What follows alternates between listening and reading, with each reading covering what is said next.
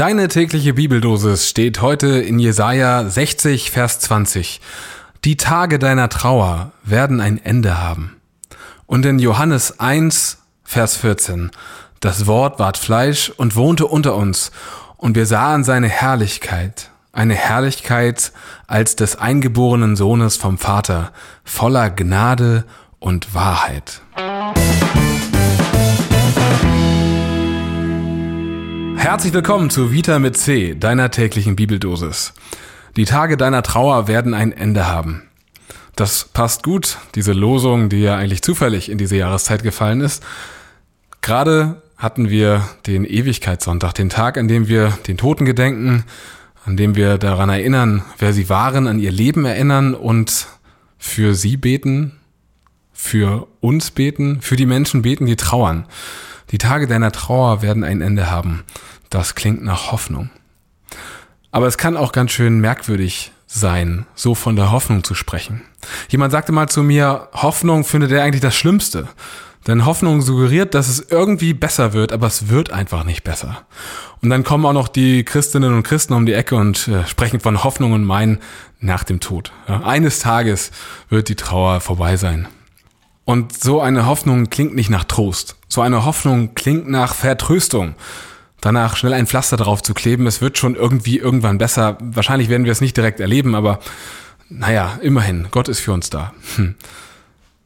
Mit dieser Schwierigkeit des Trostes angesichts äh, einer kaputten Welt, in der ständig doofe Dinge passieren und auch schlimme Dinge passieren, in der die Trauer viele Tage dauern kann, ohne ein Ende in Sicht. Darüber hat der Theologe Henning Luther nachgedacht. Er selber ist an Krebs erkrankt, in den 90er Jahren ist er an diesem Krebs auch gestorben. Und ihm war klar, Dinge, die kaputt sind, werden nicht einfach heil, indem man sie wieder schön redet. Obwohl das so eine natürliche Bewegung ist. Dieses Gefühl, ich kann nichts tun, aber ich würde gerne. Und dann sage ich einfach was Nettes.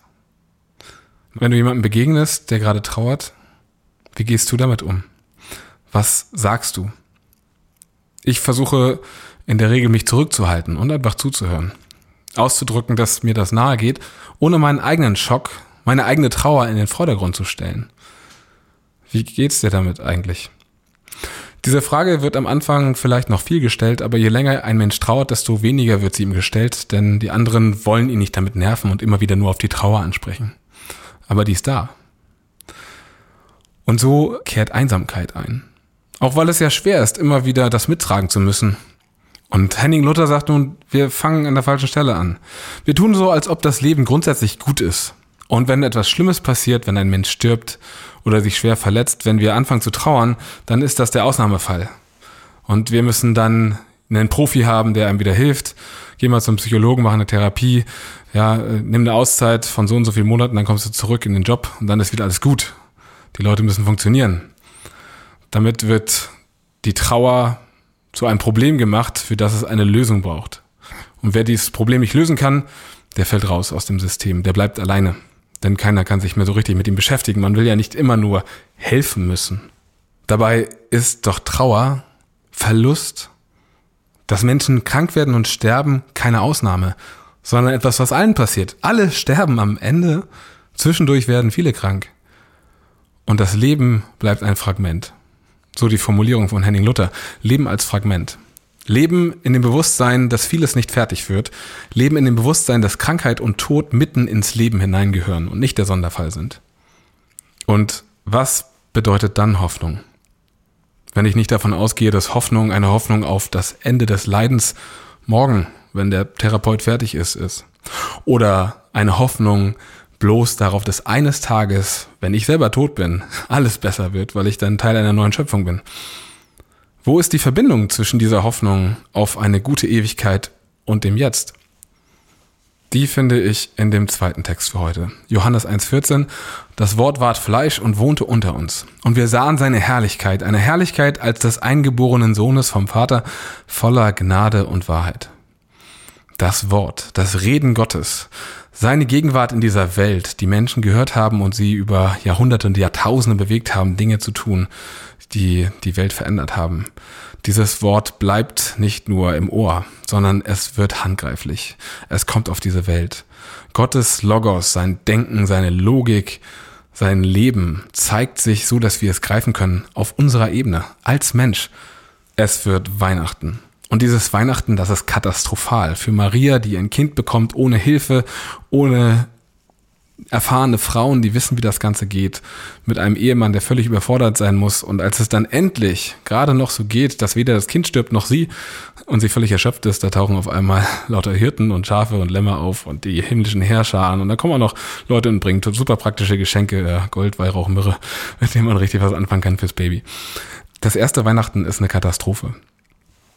Und Jesus wird auch in diesem katastrophalen Leben weiterleben mit Menschen, denen es nicht gut geht. Er wird Leute auf seine Seite ziehen und für ihn begeistern, die gerade von allen anderen nicht gewertschätzt werden, weil sie krank sind, weil sie nicht so reich sind wie die anderen, weil sie Interessen haben, die merkwürdig sind, weil sie mit der äh, Okkupationsmacht kooperieren.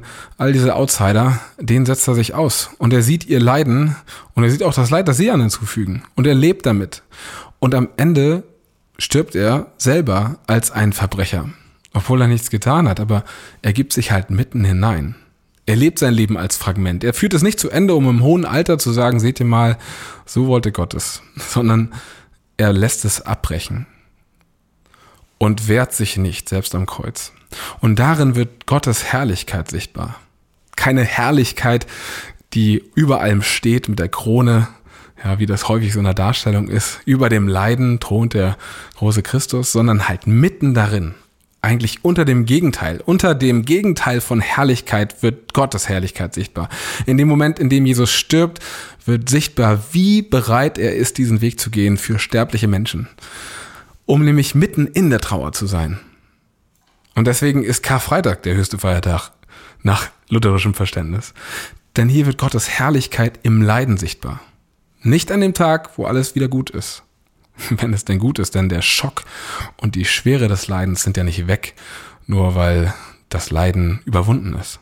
Wie nach einer schweren Krankheit, wo man erstmal eine Rehabilitation braucht. Ja? Das braucht natürlich die Gemeinde von Jesus auch. Seine Freunde müssen erstmal verstehen, was passiert ist und auch ihre seelischen Wunden müssen heilen. Und auch diese Heilung wird nur zeitweise und inkomplett sein. Auch diese Menschen, die so nah an Jesus dran waren, die sind krank geworden und gestorben, haben zum Teil auch übelst gelitten für ihren Glauben. Aber sie sind diesen Weg gegangen, weil sie eine Hoffnung hatten, nicht nur auf die Zeit nach dem Tod, sondern für diesen Moment. Weil sie sich ganz bewusst waren, in diesem Moment, in diesem Fragment, in diesem noch nicht fertigen, in den ganzen Mist, der passiert, ist Jesus an meiner Seite. So wie es damals am Kreuz gewesen ist, so ist er es heute hier an meiner Seite. Denn er hat es mir versprochen, ich werde bei euch sein, alle Tage bis an das Ende der Welt.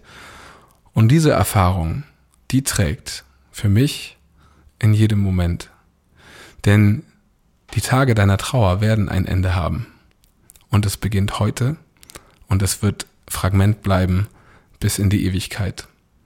Aber es wird derselbe Trost sein, der dich dort erfüllt, der heute schon in deinem Herzen singt. Bis morgen.